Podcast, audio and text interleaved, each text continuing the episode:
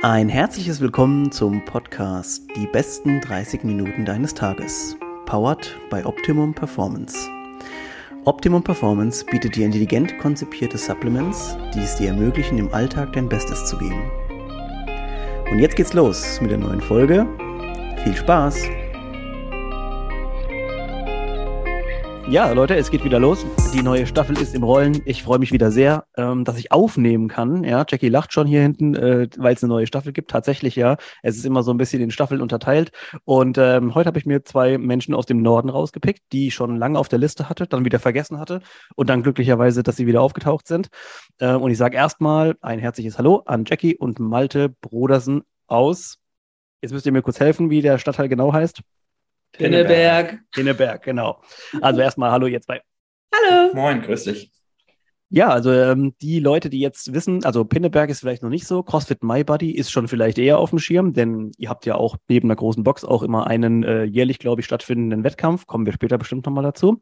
Ähm, ja, also die beiden sind CrossFit-Box-Owner. Äh, einer der mittlerweile, ich glaube, Malte, bestätige mal, der wievielte wart ihr oder wievielte Box wart ihr in Deutschland? Ui, keine Ahnung. Wir haben, also, ja, vielleicht so. Also, es gab schon auf jeden Fall schon viele Boxen. Ich kann es ja ganz kurz erzählen. Also, ich bin ähm, November 2012 habe ich damals bei CrossFit Hamburg gestartet in Hamburg. Und ähm, da war, ist Jackie dann ein halbes Jahr später eigentlich auch eingestiegen, hat dann auch mit CrossFit gestartet. Und dann haben wir 2014 oder Lenny, der jetzt bei Hard and Heavy halt der Inhaber ist, ähm, Simon Müller und ich zusammen 2014 CrossFit St. Pauli ins Leben gerufen, Krass. auch in Hamburg, und haben das halt aufgemacht. Und ziemlich genau ein Jahr später ähm, sind wir dann oder habe ich mich ähm, bei St. Pauli zurückgezogen und habe gesagt, oder beziehungsweise mit Jackie zusammen, habe gesagt, hey, wir gehen so ein bisschen in meine Heimat, also raus aus Hamburg, rein nach Schleswig-Holstein, nach Pinneberg und versuchen da eine CrossFit-Box aufzumachen. Ähm, ja, und das ist dann relativ schnell auch eingetroffen. Und da haben wir jetzt seit 2015 unseren Laden, sind jetzt halt im achten Jahr, also auf jeden Fall schon ein bisschen länger dabei. Also es ist auf jeden Fall immer krass zu erfahren, wie diese ganze Hamburger Connection und so weiter, wer, da, wer wie miteinander verbandelt ist. Also wieder ein weiterer Part, den man dazu gelernt hat. Äh, Ja. Ich finde es immer ganz krass. Also vielleicht, ich weiß nicht, in zehn Jahren reden wir vielleicht nochmal ganz anders drüber, wer so die Original Gangster damals waren, die die ersten Boxen aufgemacht hat. Ähm, aber mich würde interessieren, ah, Jackie, du lachst schon, ähm, weil also die Box, eine Box aufmachen, ich weiß nicht, was hast du zu der Zeit gemacht? Wo kamst du her? Also auch so beruflich oder wie auch immer. Äh, war das für dich völlig abstrus, sowas direkt zu machen? Oder ähm, hast du gesagt, so, okay, ich bin all in? Ähm, das ist eine gute Frage. Malte hat längere Zeit, Wochen, Monate zu mir gesagt, oh, irgendwann mal eine eigene CrossFit-Box. Ich habe so viele Ideen. Und für mich war es immer noch so, nee, nee, ja, Träumen ist schön, aber ich nicht so. Ähm, lass mich mal ganz kurz überlegen. Ich habe damals als Assistenz der Geschäftsleitung in einem IT-Unternehmen gearbeitet. Dann war ich da nicht mehr so zufrieden und habe dann in einer Sportmodelagentur gearbeitet als Bookerin. Und zu der Zeit, ich weiß gar nicht, da haben sich so ein paar Dinge einfach auch bei Malte geändert, dass der Wunsch nach, einem, äh, nach einer eigenen Box immer größer wurde. Und damals in der Sportmodelbranche war es ein bisschen schwieriger, weil die normalen Modelagenturen auch angefangen haben, Sportler zu bedienen. Also Mhm. wir hatten ganz viele Sportler plötzlich auch in der Kartei. Und da ist bei uns in der Firma schwierig geworden. Und dann habe ich mit Malte angefangen rumzuspinnen. Ähm, ja, was wäre denn wenn und so weiter und so fort. Und ähm, du hattest ja, da haben die Leute noch nicht zugehört, aber vorhin hast du uns mal ganz kurz erzählt, du und deine Frau so abends, ja, was bräuchte man, was könnten wir tun? So in etwa war es bei Malte und mir auch. Wir saßen Silvester zusammen Cool. beim Raclette und dann haben wir mal so überlegt, was bräuchten wir denn für eine CrossFit-Box? Was würde das kosten? Und haben da angefangen, äh, tatsächlich eine Materialliste zu schreiben. An Silvester. An Ja. Silvester. Äh, ich glaube, Helene Fischer, Silvester-Show lief im Fernsehen oder so. Geil. Und ähm, ja, dann war es so, okay, das und das bräuchten wir einfach an Grundkapital, erstmal Material zu beschaffen. Und dann ging es los. Und ich glaube, zu dem Zeitpunkt, um jetzt um auf deine Frage zurückzukommen, war es vom Gefühl her für mich, ja, wenn ich jetzt, wann dann, ich bin dabei. Mhm. Einfach aufgrund dessen, weil ich auch wusste, okay, bei mir in der Sportmodelagentur, da wird es kritisch aussehen. Und ich wusste dann auch schon, ich glaube, zwei, drei Monate später, nachdem wir mal Materialisten geschrieben hatten, habe ich dann auch die Kündigung gekriegt, weil äh, sich die Firma das nicht mehr leisten konnte, jemanden anzustellen. Mhm. Ja, das war so Intuition. Das hat dann irgendwie alles gematcht. Ja, wir haben tatsächlich Silvester den Plan gemacht und waren, glaube ich, drei Wochen später bei unserem Steuerberater wegen eigentlich einem ganz anderen Thema und haben dem einfach mal unseren Businessplan vorgestellt. Und der war sehr angetan. Also wir wollten eigentlich erstmal nur wissen, ob das so mit den Zahlen, ob die Größenordnung so passt. Und der meinte dann auch am Ende des Gesprächs so, ja, worauf wartet ihr so? Also das ist, ja. Ihr habt den Gedanken, ihr habt den Traum, warum nicht jetzt? Und dann war es halt so, dass ich gesagt habe, ja, es ist gar nicht so einfach, halt eine passende Location zu finden. Und dann meinte er so, ja, aber ich halte eine Halle, die könnt ihr euch ja mal angucken. Die ist zwar nicht ganz so groß, wie ihr sie ursprünglich sucht, aber ihr könnt da ja mal hinfahren. Und ich glaube, zwei, drei Tage später war ich da, habe mir die Location angeschaut zum ersten Mal und ja, im Silvester saßen wir zusammen und am 13. Juni hatten wir offizielle Boxeröffnung. Also ein halbes Jahr hat es gedauert. Und da hatten wir auf jeden Fall auch Glück. Da haben sich auch ein paar Sachen echt glücklich gefügt. Mhm. Aber das war halt auf jeden Fall der Start von CrossFit My Body im Jahr 2015. Das ist krank. Also ich muss auch sagen, ein halbes Jahr, wenn man jetzt mittlerweile sich so mal anguckt, was da alles auch drinsteht an Gerätschaften und so weiter, das ist schon allein der Aufbau bestimmt von, von verschiedenen Sachen, bis mal ein Rig installiert ist und so weiter. Das geht jetzt nicht so in einem, außer wenn du wahrscheinlich das Power-Team von Rogue bist, die das irgendwie ständig auf- und abbauen. Aber ansonsten äh, ist das echt schon, schon, schon eine heftige Sache. Und ich finde was ich geil finde, ist, dass ihr zu der Zeit als, ich glaube, so Startup gründen und so weiter, gut, 2014, 2015. Das war jetzt ja noch nicht so wie jetzt vielleicht 2020, 2021, wo viel mehr Leute nochmal da. Das war schon mutig auch äh, von euch. Also das, das fand ich, das super toll. Ja, wir haben auch uns gesagt, also wir haben uns, glaube ich, drei oder vier Monate gegeben von der Eröffnung, wo wir gesagt haben, okay, wenn wir zu dem und dem Tag nicht 35 Mitglieder haben, das, das hört sich erstmal total absurd an, auch mhm. aus der heutigen Situation raus, aber damals, äh, wir sind halt in eine Region gegangen, wo niemand eigentlich CrossFit kannte. Also wir reden immer noch vom Jahr 2015, so mhm. teilweise heute noch schwierig. Und dann in eine Region, wo nichts Vergleichbares ist und wir ja nicht in Hamburg sind, sondern außerhalb, in einem ländlicheren Bundesland. Und da haben wir gesagt, okay, wir haben diesen Zeitraum, 35 Mitglieder brauchen wir, damit einfach so die Miete und das alles irgendwie so funktioniert. Und wenn wir das geschafft haben, dann können wir den nächsten Schritt gehen. Und das hat dann relativ gut geklappt und ich glaube, wir waren nach zwei Monaten oder so an dem Punkt, wo wir gesagt haben, okay, es scheint irgendwie zu funktionieren. Das war ja auch der Glaube und ähm, der Antrieb im Endeffekt dafür. Ja, und wir hatten auch gesagt, wenn nicht jetzt, wann dann? In zehn Jahren bereuen mhm. wir es vielleicht, wenn wir es nicht probiert haben. Mhm. Ähm, und was passiert im schlimmsten Fall? Ja, wir sind verschuldet. Gut. Ja. Ähm, aber wir haben zumindest versucht, unseren Traum zu leben. Und dann haben wir halt abgewogen gesagt, ja, Traumleben äh, fühlt sich irgendwie cooler an, als es nicht zu versuchen. Und wir probieren es.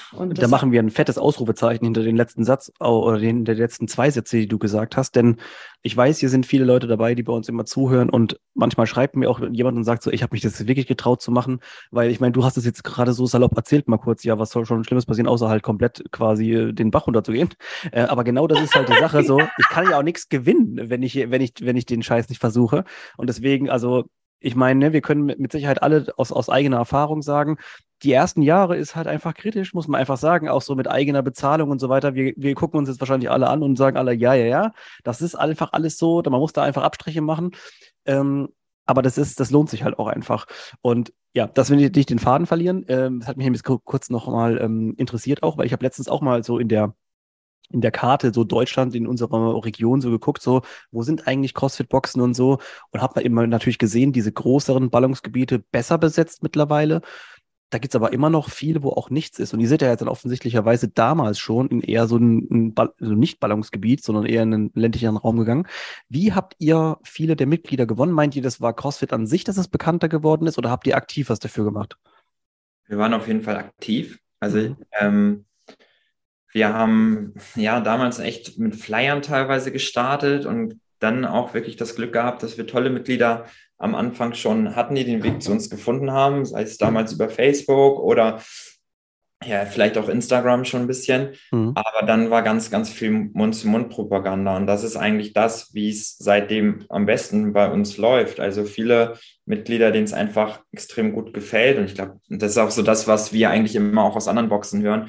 Ähm, die, die erzählen es Freunden oder Bekannten und sagen, hey Mensch, probier das doch auch mal aus. Oder die nehmen auch einen Wandel vielleicht an ihren Freunden wahr, dass da sich körperlich was tut oder dass sie einen fitteren Eindruck machen und sagen so, Mensch, vielleicht ist da was dran, vielleicht sollte ich das auch mal probieren. Mhm. Und ähm, das ist eigentlich so der Hauptbezugspunkt, wo wir äh, Mitglieder darüber akquirieren oder wie die Leute zu uns finden, ja. Und ich glaube, damals 2015, da war Social Media, Facebook war okay, aber Instagram war noch nicht so doll. Stimmt, stimmt also ja. Ich, wir hatten nicht von Anfang an Instagram-Kanal. Ich glaube, das kam so einen Monat später, ich weiß nicht, aber auf jeden Fall haben wir da damals nicht viel Werbung gemacht. Das war wirklich Facebook viel. Ja. Mhm. Und wir hatten halt auch das Glück, dass ein paar Menschen in dieser Region halt einfach was mit dem Begriff CrossFit anfangen konnten und mitgekriegt haben, dass wir aufmachen, sodass hier halt dann was los war. Ja. Das war schon toll. Also zur Eröffnung damals waren auch mega viele Menschen hier also natürlich auch aus Hamburg, weil wir da schon ein gutes Netzwerk einfach hatten, aber das waren jetzt nicht Menschen, wo wir wussten, gut, die kommen zu uns in die Box, sondern einfach, weil wir uns gut verstehen, schauen sie vorbei, ja. gucken, was passiert. Ähm, aber da waren schon einige da, die einfach gedacht haben, oh geil, es macht hier jetzt mal eine CrossFit-Box auf. Und das waren ja einige damals zwei Hände voll, vielleicht so zehn, ja. aber für uns war es einfach sau viel, ne? Also ich, ich weiß nicht, ihr, ihr könnt es mit Sicherheit auch so bestätigen. Ähm, ich sehe ja auch immer, wie was oder was für eine Fluktuation, was für neue Leute jetzt bei der CrossFit-Box an sich so reinkommen. Also mein Eindruck ist zumindest, dass sie momentan viel mehr Normalos auch zu dem Sport finden, als vielleicht früher, wo die absolut nur die absoluten Freaks ähm, halt unterwegs waren, die halt damals irgendwie Rich Rolling gekannt haben, schon, schon einfach damals gesagt haben, ey, das ist der krasseste Dude ever ähm, und so. Also ich glaube, dass es schon ein bisschen mehr zugänglich geworden ist für die, für die meisten Menschen. Oder habe es auch letztens auch gehört, da gibt es irgendwo so Firmenfitness wird angeboten in der CrossFit-Box, auch Next Step oder Next Level so. Ähm, habt ihr das auch so im Gefühl, Malte, dass da jetzt ähm, mehr, also kommen mehr, sagen wir mal, so Hobbysportler zu euch, die einfach nur ein bisschen gesünder sein wollen? Ähm, also es wird mehr, aber wir hatten es eigentlich von Tag 1 an, würde ich sagen. Also wir hatten wirklich schon bei der Eröffnung viele Leute, die neugierig sind und die auch wirklich sagen, so, ich habe jetzt lange keinen Sport gemacht, ich müsste mal wieder und ähm, ich probiere mal was Neues aus.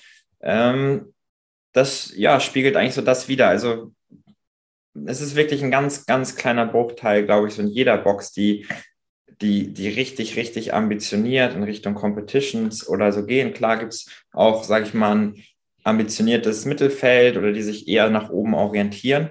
Aber die meisten haben einfach einen Job oder Family und sind auch zeitlich ein bisschen begrenzt und haben jetzt nicht die Option, zwei, dreimal am Tag zu trainieren, sage ich mal jetzt. Ne? Also. Ja.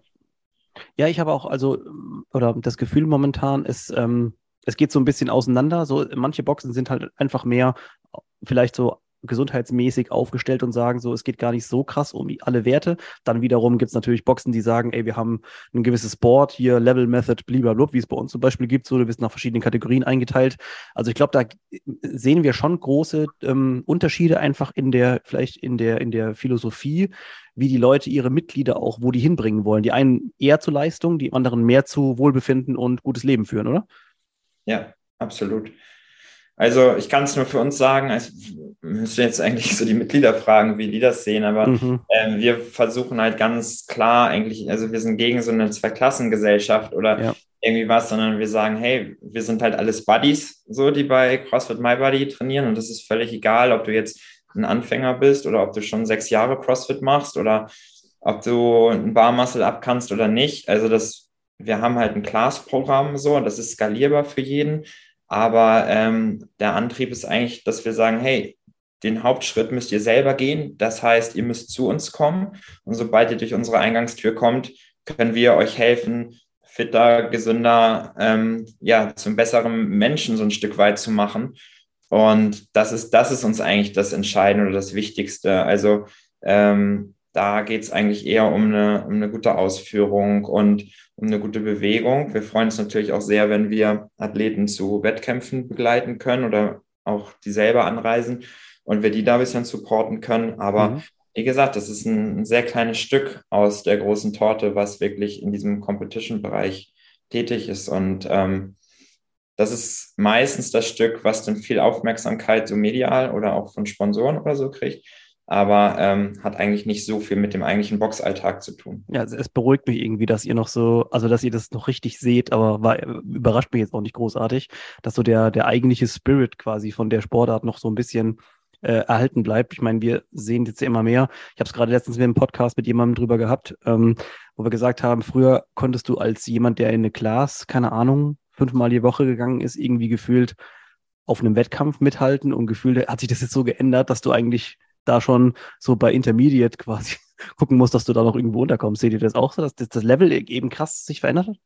Absolut. Also ähm, ich glaube, mittlerweile ist es so, es reicht halt nicht mehr, fünfmal die Woche in eine, in, in eine Class zu gehen, um irgendwie sich für einen Wettkampf zu qualifizieren, sei denn du bist halt wirklich hochtalentiert und hast irgendwie einen Background aus anderen Sportarten. Ist natürlich auch so, es gibt sehr viele Wettkämpfe und es gibt auch verschiedene Leistungslevels bei den Wettkämpfen, aber ähm, es ist auf jeden Fall so, dass es von Jahr zu Jahr extremer wird und je bekannter CrossFit wird, und das haben wir ja in Deutschland nach wie vor, dass es jedes Jahr größer wird noch, dass halt auch mehr Athleten nachkommen, jüngere. Das ist häufig so, weil wir haben jetzt in Deutschland eine Generation, die halt das als erste Sportart kennenlernen. Also ja. wir haben Mitte 20 CrossFit kennengelernt mhm. und haben dann versucht zu snatchen und haben uns das irgendwie versucht, teilweise selber beizubringen oder so. Ähm, und jetzt hast du, jetzt kannst du als 16-Jähriger oder 17-Jähriger oder was auch immer in eine CrossFit-Box gehen, hast richtig gute Coaches, die schon jahrelange Erfahrung haben, die dir das halt beibringen können. Ähm, also ich weiß noch damals, wie Lenny und ich uns selber nach dem Training versucht haben, Toast to Bar beizubringen. Also ich bin immer noch traurig, dass das keiner gefilmt hat damals, weil ähm, das war, das war, es gab es einfach nicht, dass du irgendwie YouTube angemacht hast und dir ein Tutorial rausgesucht hast. Jetzt mhm. kannst du wahrscheinlich zwischen 30, 40, 50 Tutorials für Toast-to-Bar wählen. Weiß man schon gar nicht mehr, welche man gucken soll. Ja. Genau, und ähm, das waren halt ganz andere Zeiten und ich habe auch gesagt, wir haben so viel Zeit verloren, weil wir einfach irgendwas ausprobiert haben. Aber wahrscheinlich hat genau das uns an den Punkt ja. gebracht, wo wir jetzt sind und ich will das nicht missen, aber ähm, das zeigt einfach, dass, ähm, wenn wir jetzt nochmal über den Teich gucken nach Amerika, was da los ist, dass es halt nochmal ein ganz anderes Level auch im Nachwuchsbereich ist. Und das wird schon von Jahr zu Jahr extremer auf jeden Fall. Ich würde gerne auch noch was äh, zu dem Punkt mit Früher mussten wir Sachen uns selbst beibringen, äh, beitragen. Das Thema hatte ich nämlich letztens erst mit jemand hier in der Box, dass äh, als wir mit CrossFit angefangen haben, gab es auch noch keine so Sachen wie Remote Coaching. Heutzutage hat jeder auf Instagram irgendeinen Remote Coach, Coach bei. Gab es früher halt mhm. wirklich nicht, dass du sowas hattest, dass dir jemand einen individuellen Trainingsplan geschrieben hat. Oder ich weiß gar nicht, erinnere mich da nicht so genau, aber so Competition-Pläne. Es gibt ja jetzt ganz viele. Es gibt äh, von Mayhem was, von Invictus, The Program, whatever. Ja gab es früher auch nicht. Da hast du halt so das Programm gemacht, was in deiner Box äh, dir zur Verfügung gestellt wurde. Stimmt. Und äh, ja, und ich finde, dass du es halt auch heute einfacher hast, besser zu werden als wir damals, weil wir uns mhm. eben ganz viel selber irgendwie mit erarbeiten mussten und hatten eigentlich gar keine Ahnung, was wir so richtig tun. Und jetzt gibt es für alles Spezialisten und Individualisten, ähm, was natürlich toll ist, weil man schneller Fortschritte macht.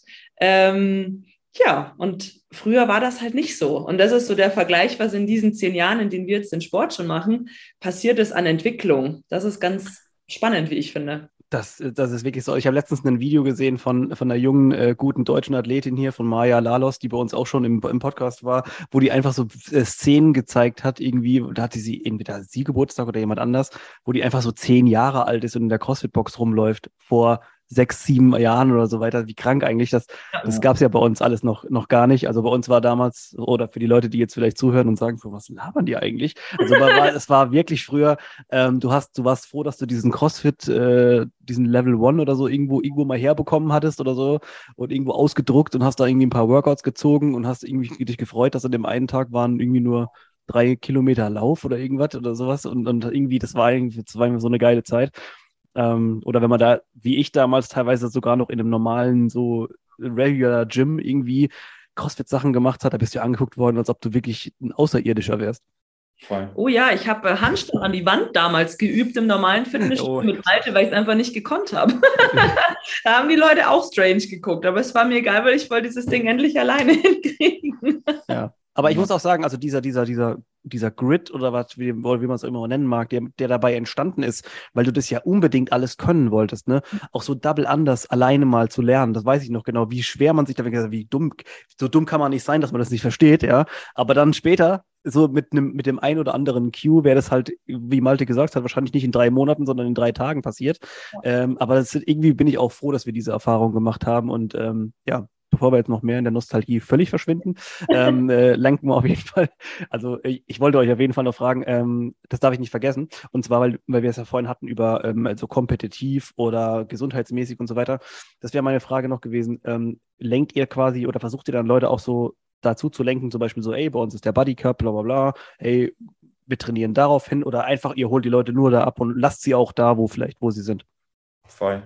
Also wir holen keinen ab. Also was, was das angeht, dass wir jetzt sagen, Mensch, probier doch mal. Sondern wir haben es bis jetzt immer so gelassen, dass, dass, die, dass der erste Schritt vom Mitglied kommen musste. Also so, wenn die sagen, hey, ich möchte gerne beim Buddy Cup starten, ich möchte gerne Wettkämpfe machen, was kann ich tun, ähm, woran muss ich arbeiten, dann 100 Prozent, dann sind wir da, dann helfen wir auch sehr gerne und sind auch sehr supportive. Mhm. Wenn jemand ähm, sagt, nee, ich möchte das nicht, also um Gottes Willen, dem würden wir nicht dazu drängen und sagen, aber du bist so talentiert, mach doch bitte. Ähm, also da wirklich ganz klar Eigenmotivation und dann gibt es auch Support von uns als Team. Ja, ich, ich finde das auch deswegen ganz wichtig, weil äh, ich habe leider auch immer wieder mal Leute gesehen, auch jetzt bei uns in der Box, die eigentlich sehr ambitioniert dabei waren und dann vielleicht manchmal durch die ein oder anderen, vielleicht hat das mal nicht so geklappt, wie man sich vorgestellt hat und dann gab man noch irgendwie vielleicht ein privates Problem da. Da finde ich halt einfach dieser nachhaltige Ansatz, ich weiß, nachhaltiges Wort wird immer so krass missbraucht teilweise auch, aber wirklich da lange dabei zu bleiben und die Leute lange, lange zu begleiten, anstatt drei Jahre Vollgas und dann irgendwie passiert was und irgendwie komme ich nicht mehr, äh, da finde ich den Ansatz auch besser und bestimmt ähm, wirkt sich das bei euch auch auf die Mitgliederzahlen und so weiter, weil du bleibst dann einfach länger dabei und hast einfach diesen langfristigen Ansatz. Also so kommt es zumindest bei mir momentan an und ich finde ihn sehr gut. Das ja. kann man schon mal sagen. Ähm, das äh, habt ihr eigentlich auch, und das würde mich jetzt auch in dem, äh, in dem Kontext so ein bisschen interessieren, wenn jetzt jemand bei euch quasi sich so, ne, jeder oder jedes, jede, jede Box hat ja, glaube ich, so ein bisschen Competition-Team oder wie auch immer. Habt ihr eine individuelle Förderung für die Leute oder, überlastet ihr das denen selber, wie, wie die Leute sich organisieren? Gibt es sowas? Ähm, wir, wir, haben die letzten zwei Jahre bei der Fitness-Bundesliga teilgenommen. Da war es dann schon so, dass wir in der Vorbereitung probiert haben, irgendwie alle zusammenzukriegen und auch mal gemeinsam zu trainieren. Das hat mal besser, mal schlechter geklappt, muss man auch ehrlich sagen. Ähm, wir haben es schon so, dass viele oder die Athleten, die, sage ich mal, davon überzeugt sind, dass es in Richtung Competition geht und die vielleicht auch ambitioniertere Ziele haben, ähm, dass die tatsächlich viel auch im Open Gym trainieren und dann mhm. müsste man diese Gruppe einfach nochmal halbieren. Die eine Hälfte kommt regelmäßig auch zu Classes und ist, sage ich mal, auch sehr um Input bemüht und versucht sich halt weiterzuentwickeln. Und ähm, dann haben wir aber auch Leute, die das wirklich komplett alleine versuchen und was ja auch völlig in Ordnung ist und die dann vielleicht ein Programming von einem externen Coach folgen und ähm, damit ihr Glück probieren. Aber es ist halt so, dass wir auf jeden Fall da sind aber dann auch wieder zu dieser Zweiklassengesellschaft. Also wir sind halt auf jeden Fall Fan von, wenn jetzt ähm, sich ein Athlet oder eine Athletin für einen großen Wettkampf ähm, qualifiziert, ja. dass wir die halt auch mal im Teamworkout am Samstag in der Class sehen oder dass wir die halt auch mal in einer normalen Class sehen. So drüber hinaus, wenn man dann noch seine Sachen trainiert, wo man meint, die bräuchte man für einen, für einen Wettkampf, kann ich das zu 100 Prozent nachvollziehen. Aber ähm, uns ist halt immer noch auch wichtig, dass die Community intakt ist und ja. dass es ein nettes Miteinander ist, ne? Und nicht dieses, ah, wir sind was Besseres, weil wir fahren nächste Woche auf den Wettkampf. So, ne? Also das, das ganz klar.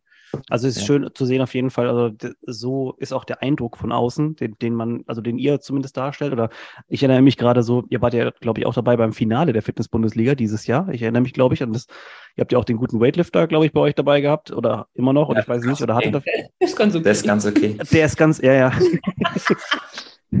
ja, der Markus. Grüße. Ja. Ja, also ich wollte niemand unter den Scheffel stellen, aber wirklich sehr gut. Also ich weiß noch, wir damals hat, also bei dem Workout hat ja jeder dann zugeguckt, ist ja ganz klar. Aber ich habe da so leichte Flashbacks und es ist auf jeden Fall schön zu sehen, dass ähm, also so Sachen auch noch möglich sind, wie jemand hat irgendwie aus welchem Grund auch immer will halt Mayhem Athlete oder was weiß ich was irgendwas machen, dass das halt auch nochmal geht, weil ich meine, ähm, also eigentlich sollte man ja wissen, dass One Size Fits All nicht auch nicht immer dann funktioniert. Ne? Äh, also auf jeden Fall sehr, sehr sympathisch. Und bevor wir es vergessen, wenn wir gerade dabei sind, ein bisschen mit Programming und Sport und allgemein, ähm, wie ist denn so, oder Jackie, ich frage dich mal zuerst, ähm, was, was denkst du, was in den nächsten fünf bis zehn Jahren vielleicht so passieren wird mit der CrossFit-Szene, also sowohl so auf kompetitiv, kompetitiver Ebene als auch so in diesem äh, Gesundheitswohlbefinden-Bereich. Äh, also klar, ich meine damit so im Hinblick auf, Leute könnten aus dem Gym verschwinden, eher in die CrossFit-Box. Wie siehst du das so die nächsten fünf bis zehn Jahre? Das ist eine sehr spannende Frage, über die ich noch nie nachgedacht habe und glaube ich auch kurz nachdenken muss. Vielleicht hat Malte mhm. jetzt nämlich eher eine Idee direkt. Genau, ich, ich, mir geht es nur so um, darum, was ihr spontan so denkt, wohin das führen könnte. Genau. Das ist sehr individuell. Also ich glaube, man kann es nicht verallgemeinern. Ich glaube, wenn du eine, eine CrossFit-Box führst, die sehr intakt ist, wo du wirklich ähm, gutes Personal hast, gute Coaches, die da hinterher sind, dann schließt das eine das andere ja nicht aus. Also ich sag mal, so Gesundheit ist halt das größte Gut, was wir haben. Und ähm, wir, viele wollen halt auch Leistungssport betreiben und jeder, der schon mal richtig Leistungssport betrieben hat, weiß, dass es nicht immer zwingend gesundheitsförderlich ist. Und ähm, da, die große ja, Schwierigkeit ist eigentlich, eine gute Balance dazwischen herzustellen, dass selbst Leute, die ambitioniert trainieren, CrossFit machen oder auch allgemein Fitness machen, dass die halt ähm, ja gesund bleiben und nicht mit zu vielen Verletzungen strugglen. Und ich glaube, man wird es nie 100 Prozent in die eine oder andere Richtung leiten. Also es wird nach wie vor ganz normal das Global Gym weiter existieren, mhm. weil ähm, super viele genau das Training lieben und mögen, was ich auch zu 100 Prozent nachvollziehen kann. Und dann wird es auch immer die Leute geben, die sagen, oh, irgendwann wird mir das zu langweilig, ich brauche eine andere Betreuung, ich brauche ein bisschen Abwechslung. Die probieren dann vielleicht CrossFit aus oder die sagen, oh, vielleicht mache ich mal einen Triathlon oder vielleicht gehe ich mal zu High Rocks und, ne, also sowas. Und ich glaube, es wird alles so bleiben, wie es jetzt ist.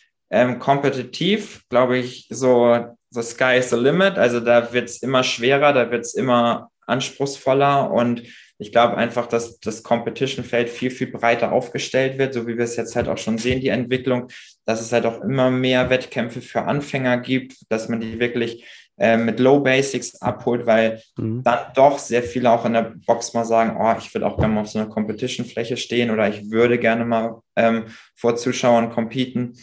Ähm, ja, und dann natürlich die Game-Spitze mit den ähm, ja, Athleten, die da wirklich nochmal in einer ganz anderen Liga spielen.